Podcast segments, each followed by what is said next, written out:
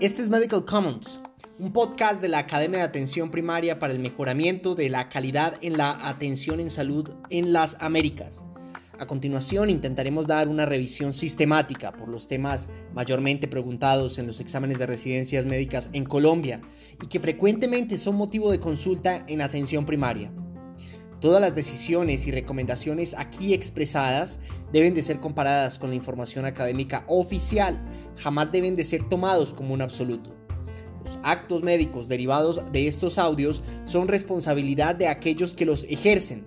Usted puede ir a nuestro sitio web y dejar una donación para que, juntos, continuemos con esta actividad. Medical Commons, acompáñenos.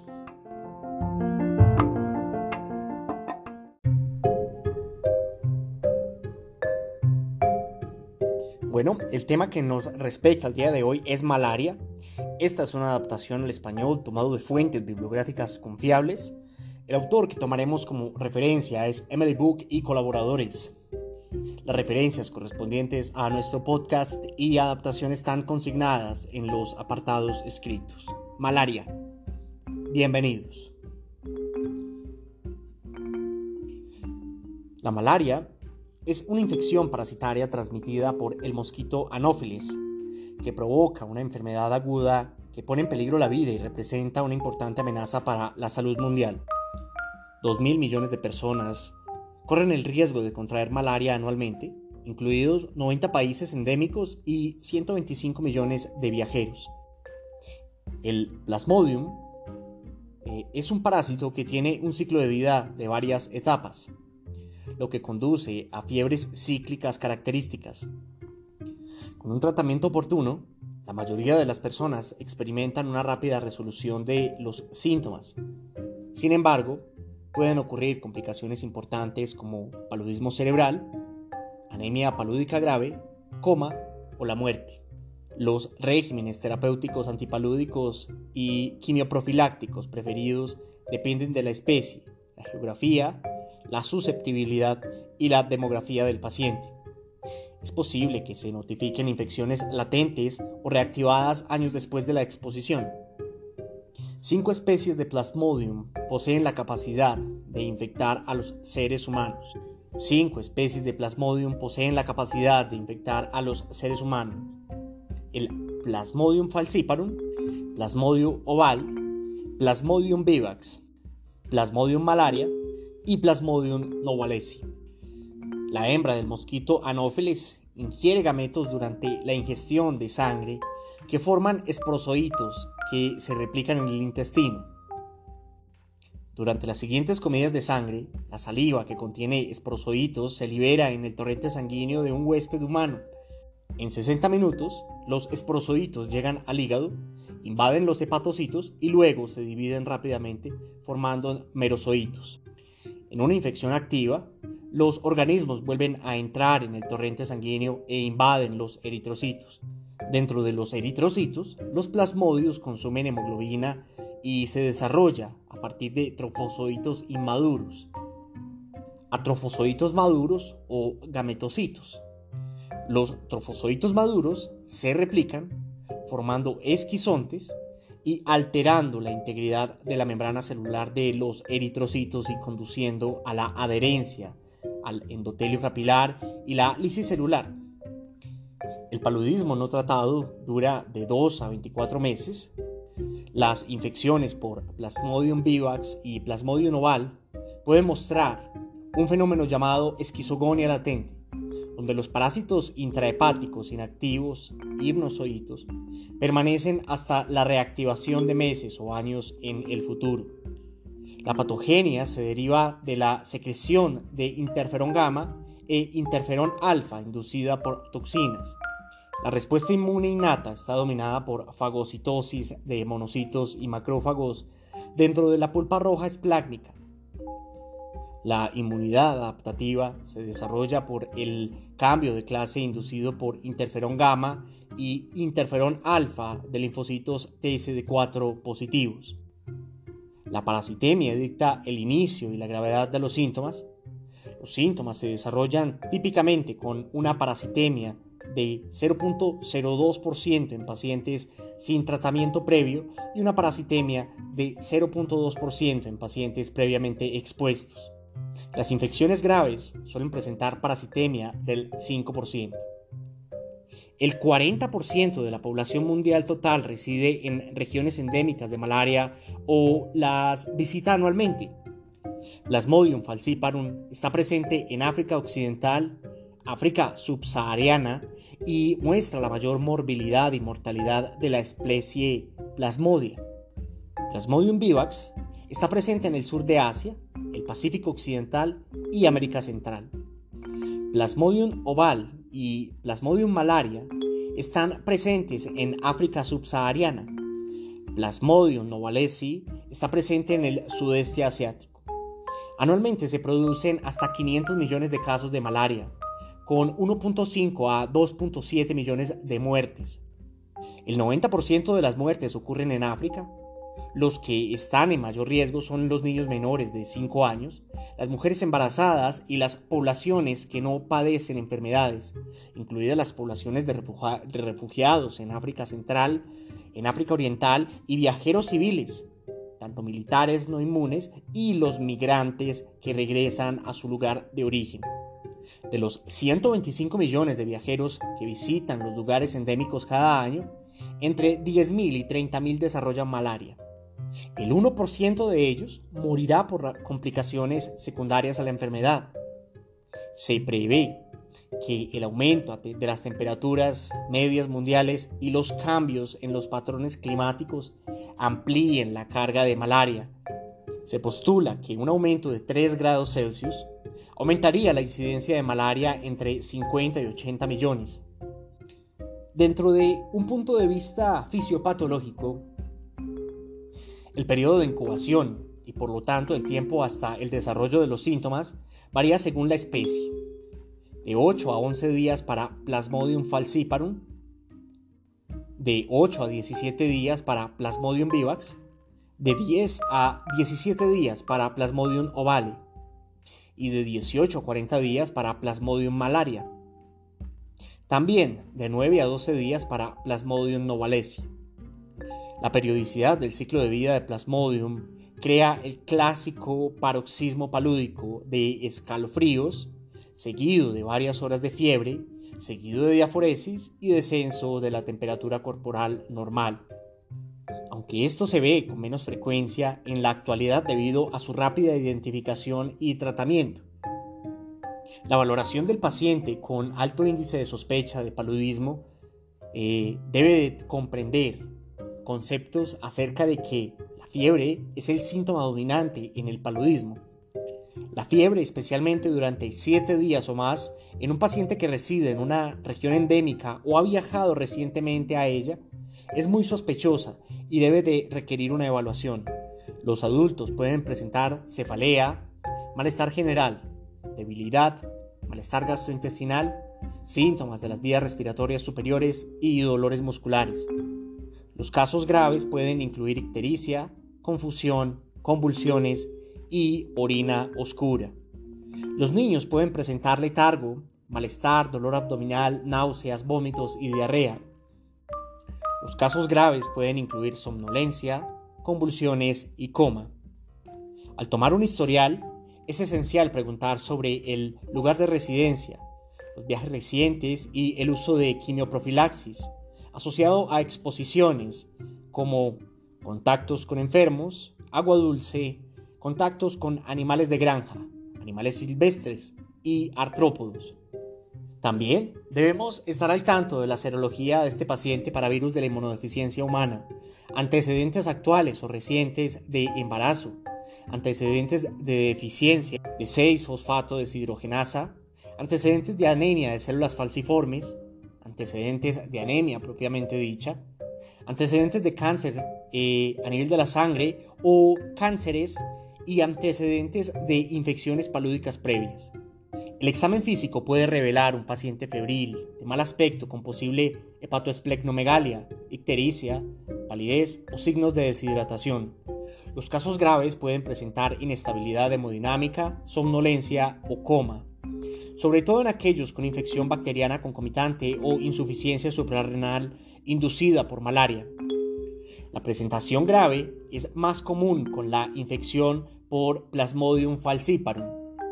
La evaluación inicial de la fiebre indiferenciada en pacientes estables con posible exposición al paludismo incluyen un hemograma completo, panel metabólico completo, panel de coagulación, hemocultivo, análisis de orina, radiografía de tórax y frotis de sangre y extendido de sangre periférica.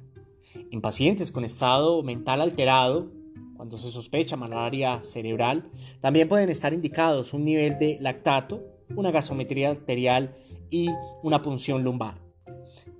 El hemograma revela trombocitopenia en el 60 al 70% de todos los casos y diversos grados de anemia en el 29% de los adultos y el 70% de los niños.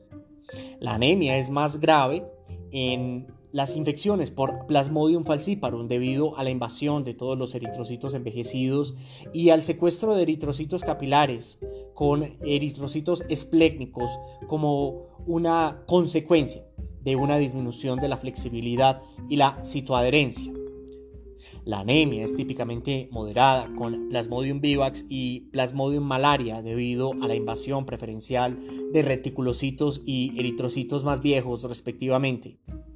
Un panel metabólico completo puede revelar lesión hepatocelular secundaria a la invasión parasitaria. También puede revelar hiperbilirrubinemia indirecta debido a la hemólisis, anomalías electrolíticas secundarias a la liberación del contenido intracelular y deshidratación concomitante. También puede manifestar lesión renal secundaria a daño glomerular. El panel de coagulación puede revelar coagulopatía relacionada con el riesgo de hemorragia en pacientes con trombocitopenia grave o disfunción hepática. El análisis de orina puede mostrar proteinuria indicativa de síndrome nefrótico. El estándar de oro para el diagnóstico de la malaria es una valoración microscópica de gota gruesa en medio de una coloración de, de de una muestra de sangre de venopunción que fluye libremente. El examen con inmersión de aceite debe de completarse con un aumento de 100 a 1000 aumentos para evitar pasar por alto la parasitemia de bajo nivel o las formas delicadas en anillo. La extensión de parasitemia se estima por el número de organismos por campo de alta potencia. La apariencia microscópica variable de los eritrocitos infectados guía la especificación. La etapa P de anillo aparece en Plasmodium falciparum como una mancha púrpura con un anillo delgado. El Plasmodium vivax aparece como una mancha púrpura con un cuerpo deformado. El Plasmodium oval aparece como un anillo con una gran mancha púrpura. El Plasmodium malaria como una mancha púrpura con un cuerpo grueso. El Plasmodium novalesi como una mancha o manchas púrpura con un anillo amorfo grueso.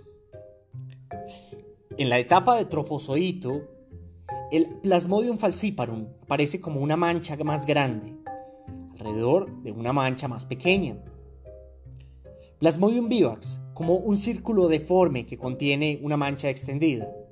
El Plasmodium oval como un círculo ovalado que contiene una mancha púrpura con diferentes formas. El Plasmodium malaria como en forma de cesta o de banda. Así también, en la etapa de esquizontes, Plasmodium falciparum no está establecida. Plasmodium vivax aparece como manchas violetas no definidas dentro de un círculo.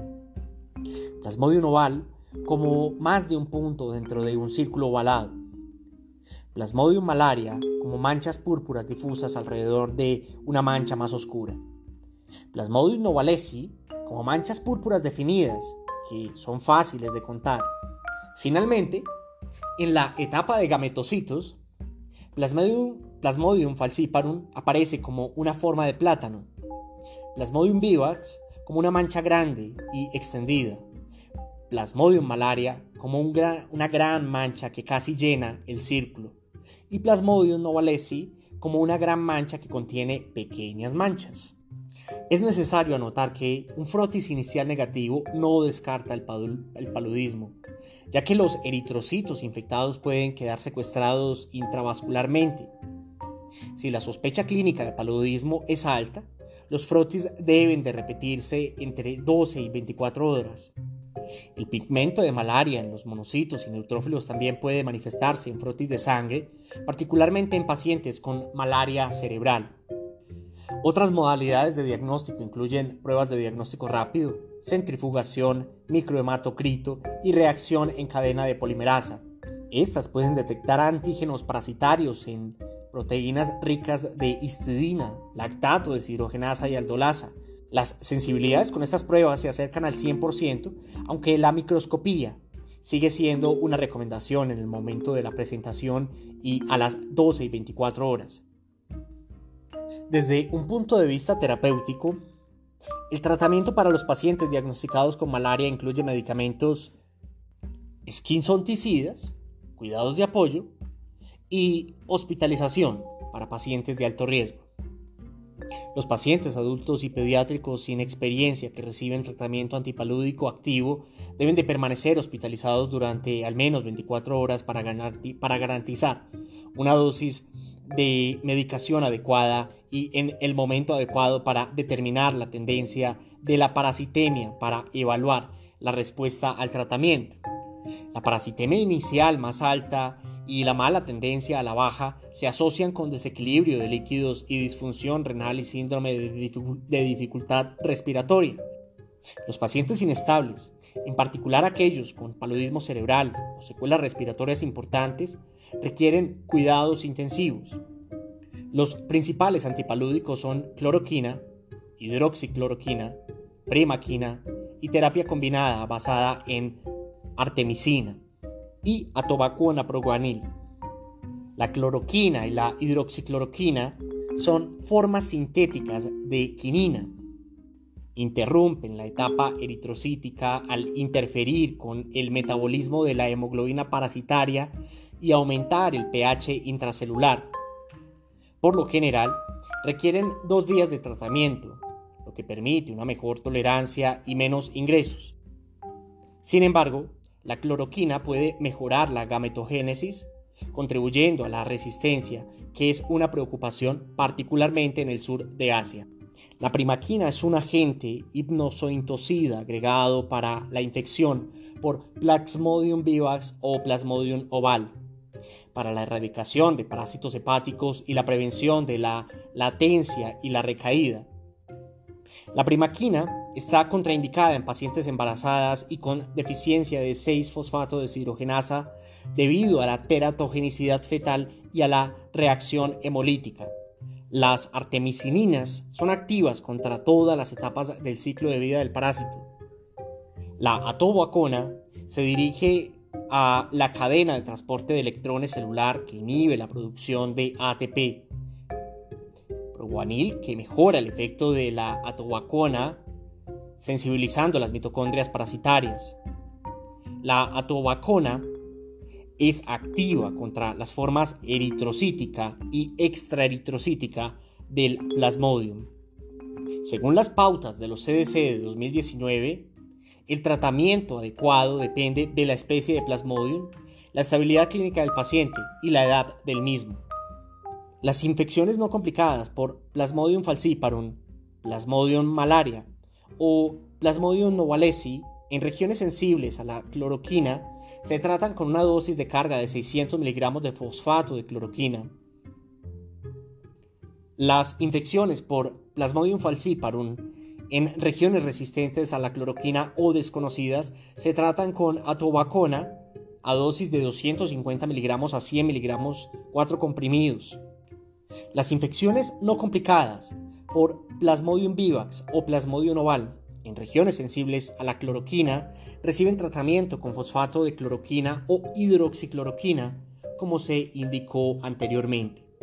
Las infecciones por Plasmodium vivax no complicadas en las regiones resistentes a cloroquina se tratan con sulfato de quinina, como se indica más arriba, y se le adiciona doxiciclina, primaquina o tafenoquina. Las infecciones no complicadas con cualquier especie en mujeres embarazadas en regiones sensibles a la cloroquina reciben tratamiento con cloroquina o hidroxicloroquina.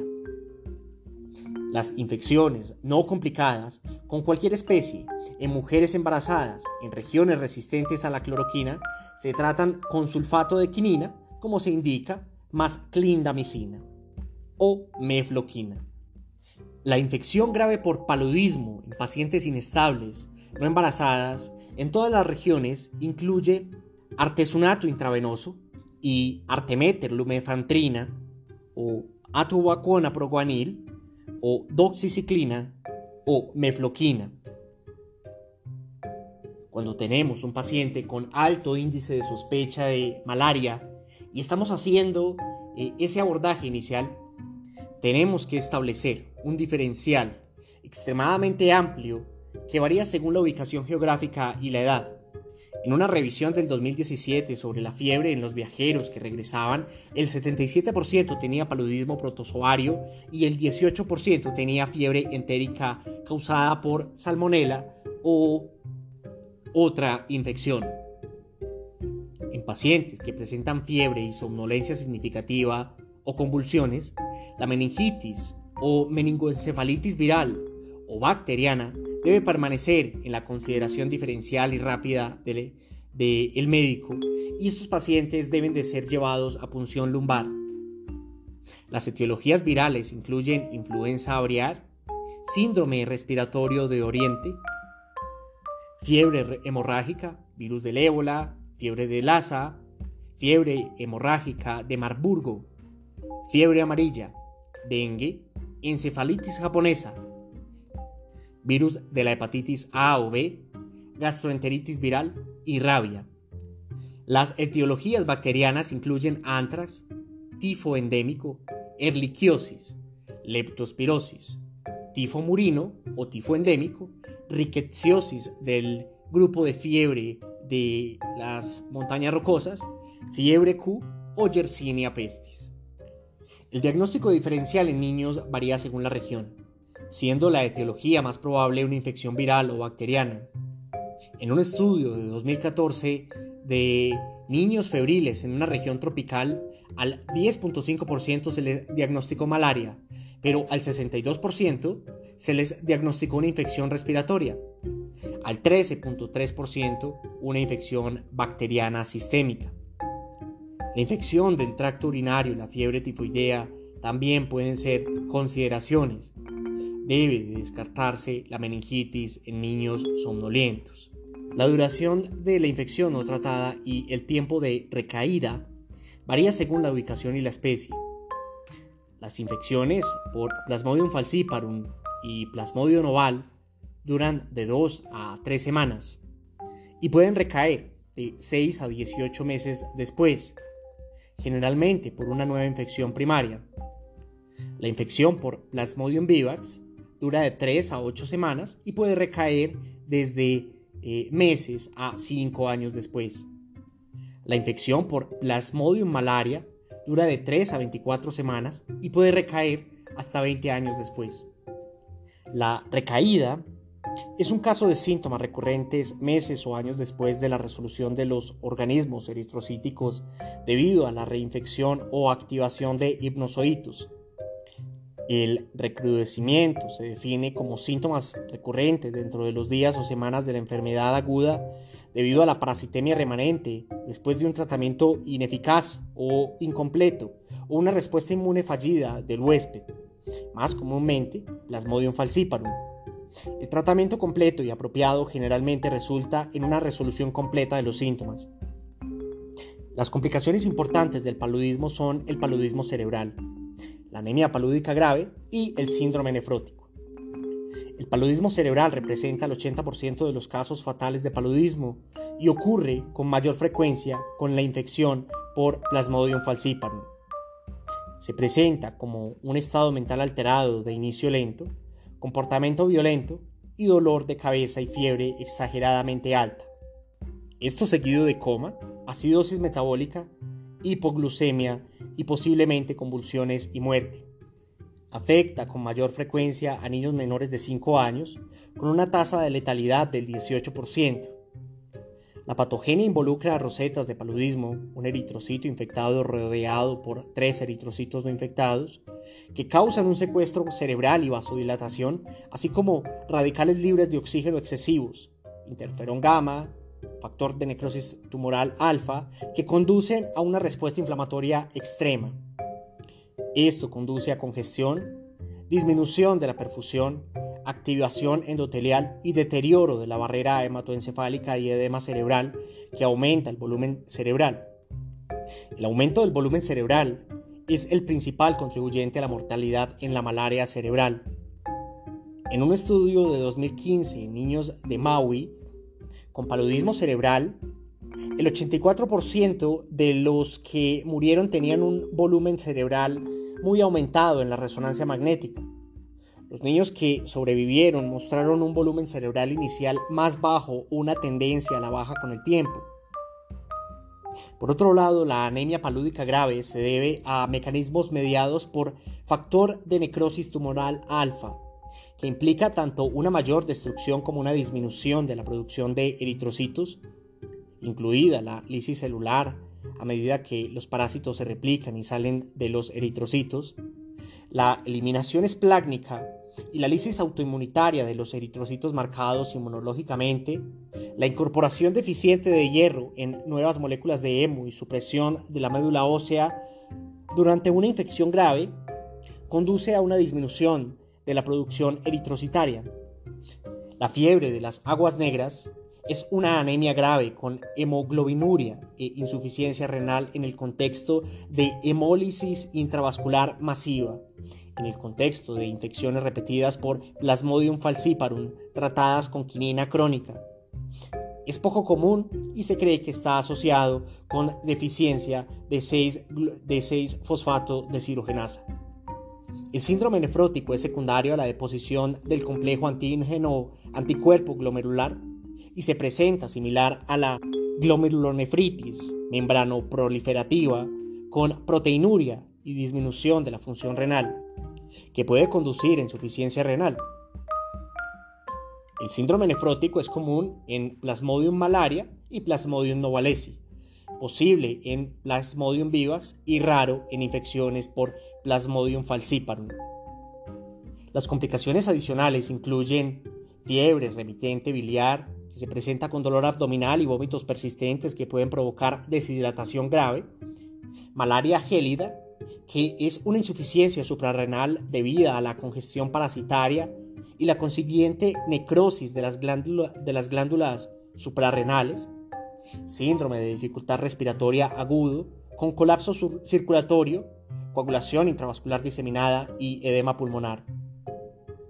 Las infecciones por malaria durante el embarazo pueden resultar en fetos con bajo peso y bebés con bajo peso al nacer o muerte fetal.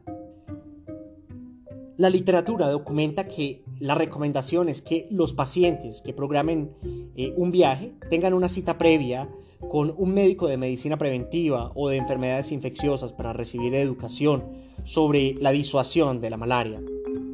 La prevención de la malaria se centra en el control de vectores y la quimioprofilaxis. El control de vectores consiste en prevenir las picaduras de mosquitos mediante mosquiteros impregnados con insecticida, tratamiento de ropa con permectrina y la aplicación de repelentes en la piel. Los tres principales agentes profilácticos para falciparum son atobacona, doxiciclina y mefloquina. Atobacona se toma una vez al día durante y una semana después de viajar a una región endémica. Este medicamento suprime la etapa hepática y no tiene una aprobación para el embarazo. La doxiciclina se toma una vez al día durante el viaje y un mes después. Suprime el estadio sanguíneo. Tiene el beneficio adicional de la profilaxis contra la enfermedad por riquecias, la fiebre Q, la leptospirosis y la diarrea del viajero. Sin embargo, puede causar molestias gastrointestinales, fotosensibilidad y un mayor riesgo de infección por cándida. La mefloquina se toma una vez a la semana durante el viaje y un mes después. Suprime el estadio sanguíneo, Tiene el beneficio de la seguridad en el segundo y el tercer trimestre del embarazo, sin embargo, tiene un riesgo mucho mayor de efectos secundarios neuropsiquiátricos. Este es Medical Commons. Esperamos que usted pueda ejercer una práctica clínica, académica y humana. Hasta la próxima. Todos nuestros productos, adaptaciones y material están realizados con y por la licencia Creative Commons 4.0.